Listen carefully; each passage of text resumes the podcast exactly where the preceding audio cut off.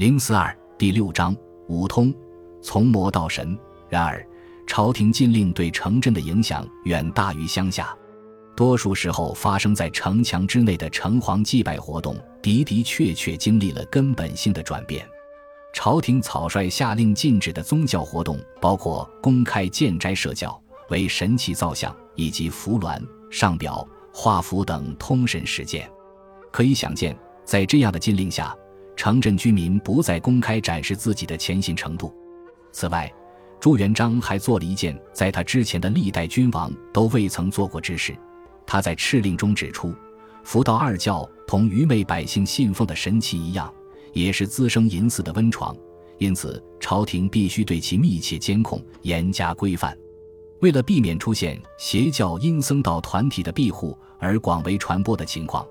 朱元璋下令对寺观进行了大规模的归并裁撤，规定一地只能保留一间佛寺或道观。尽管最终结果显示，这种削减祠庙数量的严厉政策可行度不高，但相较于生命力顽强的各类民间信仰，制度化的佛道二教更容易受到这种唐突政令的影响。例如，在吴江县，只有二十一间佛寺和一间道观在归并浪潮后被保留下来。被撤建的祠庙共有一百一十多间。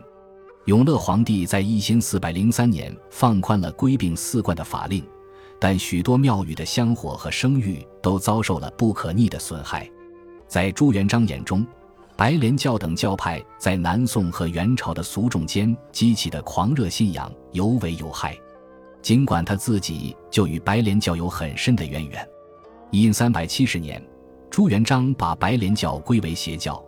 并对所有疑似信徒进行了无情镇压。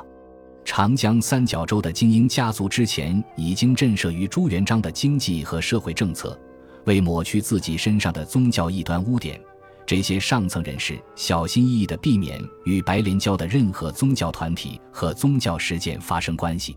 白莲一词后来成了一个令人不快的标签，它可被用来指代任何不容于明廷四典的宗教团体或活动。虽然朱元璋采取了严苛的宗教政策，但五显神在其推行的宗教版图中地位十分崇高。因三百八八年，朱元璋在其新都南京城外修建了十庙，其中便有五显神的祠庙。一篇官府撰写的献词指出，对于婺源百姓希望摆脱旱涝疫病灾害的祷告，五显神总是随道而应。同时，他还用抽象的语言将五显神描绘惟妙万物。而在化缘者，如此一来，五显信仰成了被官府明确列入官司的为数不多的民间信仰之一。然而，朝廷在十五世纪二十年代迁都北京后，未能继续向五显信仰提供积极支持。尽管明朝官员继续在南京城外的祠庙举行每年两次的祭祀典礼，但永乐皇帝及其继任者们对五显神兴趣不浓。朝廷的资助主要向真武、关羽、妈祖等神奇倾斜。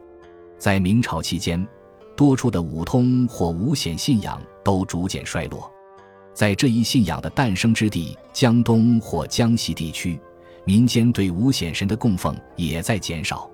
尽管五显祠庙在该地区仍然十分常见，但婺源不再吸引大批前来朝拜的信徒。有趣的是。在不断壮大的瓷器生产中心景德镇的宗教版图中，华光变成了重要的祭拜对象。景德镇因接收来自婺源等邻近地区的外来移民而规模不断扩大，于16世纪发展成为一座主要城市。一座为京城生产陶瓷器具的景德镇陶厂旁立有一间华光庙，好几次朝廷官员都试图把这间华光庙改建为公署。但均遭到当地匠人的拒绝。他们称华光的帮助保障了窑中瓷器的顺利烧制。以善神五显或华光为祭拜对象的民间信仰在福建蓬勃发展，但邪神五通基本消失了。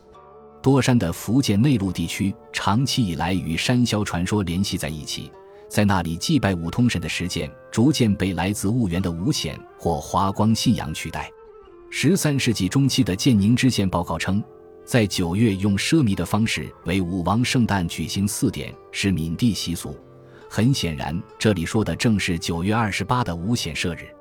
一千二百五十八年的汀州方志列出了三间位于汀州城内或其周边区域的五通祠庙，其中至少有两间的修建时间可以追溯至十二世纪。在十三世纪上半叶，共有四间五显行祠在汀州的附属小城镇落成。其中建于十三世纪二十年代的行祠，在十三世纪五十年代还加修了华光阁。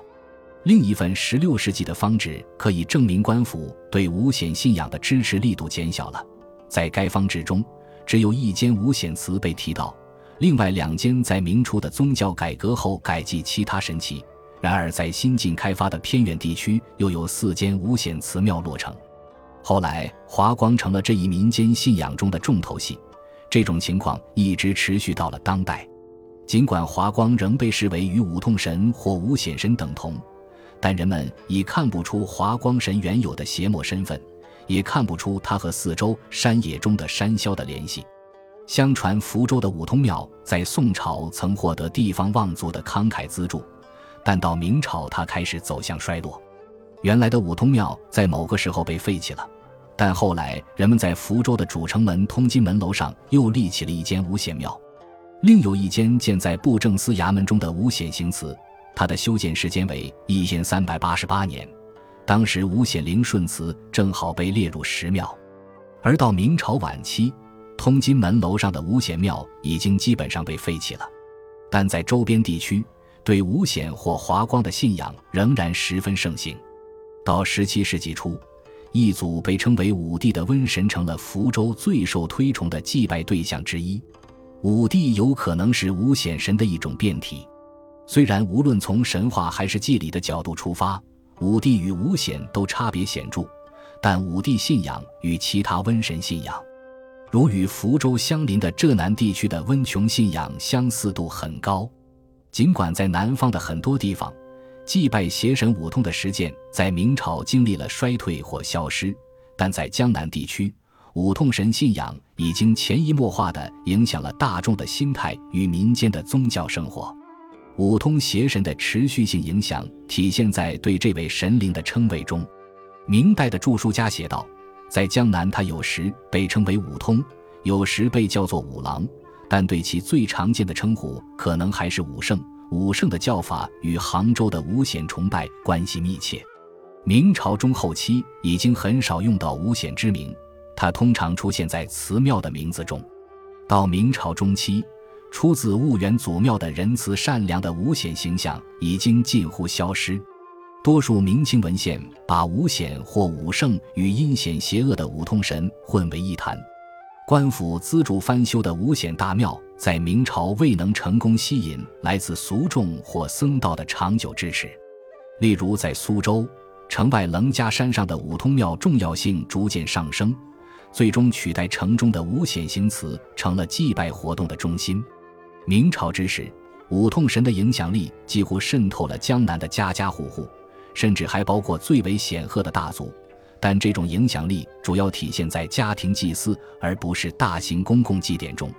十六世纪初，几乎所有描述五通神信仰的文本都用十分明显的沮丧口吻称，装饰精致的五通小庙差不多在每一座江南院落中都可找到，通常就修在面朝外界的家门之内。这些只有三四尺高的小庙还带来了一种奇怪的传言，称五显信仰是由明太祖创立的。根据这种说法，在击败对手后。朱元璋梦见了为自己四方征讨并因此身亡的兵卒千万，他们恳求朱元璋为自己奉上血食，以安抚自己仍然游荡的灵魂。梦醒之后，朱元璋下令江南的所有人家为这些兵卒的亡魂立庙祭祀。许多清朝的文献都提到了这一传说，但这些文献无法与现存的朱元璋时期的史料相互印证。如前文所述。朱元璋是五显信仰的支持者，但这种支持不太可能延展至五通神。且无论如何，五通神信仰都远比五显信仰古老。然而，这个故事可以证明一点，即五通神的祠庙在当时十分普遍。此外，这个毫无疑问纯属虚构的传说，使五通神信仰获得了一种正统性，这使其免于遭受儒家卫道士的直接抨击。十五世纪末、十六世纪初的文献最早对家户中的祭祀活动进行了较为全面的描述。无处不在的家庙内通常都设有代表武圣的五尊神像，以及身着后妃服饰的武圣夫人像。庙中还有武圣母亲之像，其他常见神奇的神像，以及构成武圣部下的神官之像。如果因贫困而无法在家中设立如此精致的小庙，但同时也不希望怠慢神灵，则可以把手绘或印制的神像挂在一块木板之上。黄伟的描述向我们展现了时人对这类圣板的崇奉之情。在把圣板和神像迎回至家中祭坛时，一家之主会在前往工匠作坊的路上焚香以示尊敬。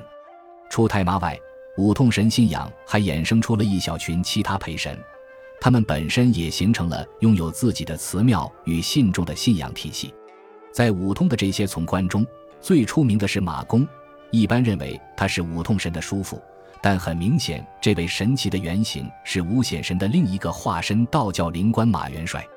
还有一位被称作宋相的从官，他是道教水府地狱中的一名灵官，一般被描绘为与死亡有关的可怕形象。在明末的苏州城中，至少有三间祠庙是为宋相修建的。最初在德兴受到崇拜的周宣灵王，也被认作五痛神的部下。出于机缘巧合。这位神奇的神像被带入了苏州的一间佛寺，并在那里声名远扬，香火不断。本集播放完毕，感谢您的收听，喜欢请订阅加关注，主页有更多精彩内容。